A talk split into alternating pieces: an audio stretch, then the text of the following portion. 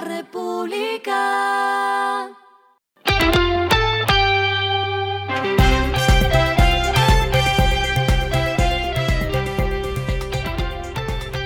Esto es lo que debes saber al comenzar la semana. Los indicadores arrancan el lunes así. El dólar cerró en 3.917.84 pesos, subió. El euro cerró en 4.220.10 pesos, subió. El petróleo Brent se cotizó en 79 dólares el barril, subió.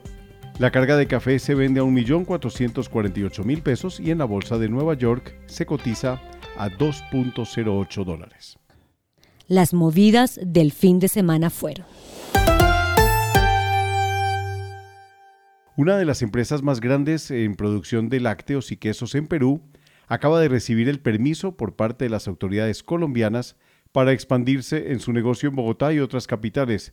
Se trata de Delis, que inició exportaciones por Chile y ahora en 2024 se enfocará en Colombia. Lo segundo está en otra empresa extranjera que opera en Colombia. Se trata de Casa Ideas. La compañía que completa 11 puntos en 5 departamentos recién acaba de recibir instrucciones desde su matriz en Chile que podría reforzar las aperturas este año precisamente en Colombia y Perú con nuevos puntos. Y en medio de la entrada al mercado local de Emirates, precisamente el fin de semana, se conoció el ranking de las aerolíneas más valiosas del mundo. En las cifras por valorización lideran Delta, American Airlines y United Airlines en los tres primeros puestos. Aquí escala Emirates precisamente con un valor de marca de 5 mil millones de dólares.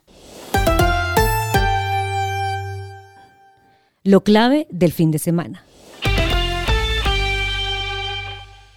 El presidente Gustavo Petro, una vez cerró su agenda en la conferencia de seguridad en Múnich, Alemania, se reunió con líderes como el canciller alemán Olaf Scholz. En la reunión se trataron temas de seguridad energética y cómo ese país puede en un futuro ser un cliente de hidrógeno verde.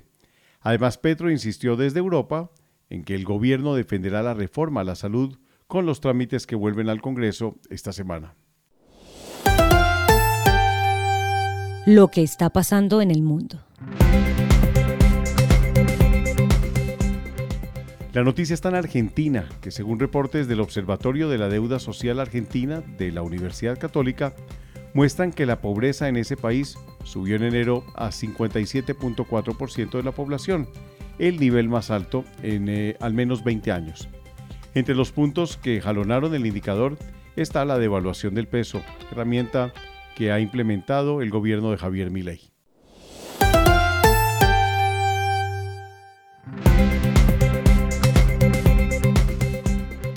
Finalizamos con la editorial de mañana. La economía colombiana está en recesión. El Producto Interno Bruto, sin la administración pública, completó tres trimestres consecutivos con un crecimiento negativo, una recesión indiscutible con epicentro en los empresarios.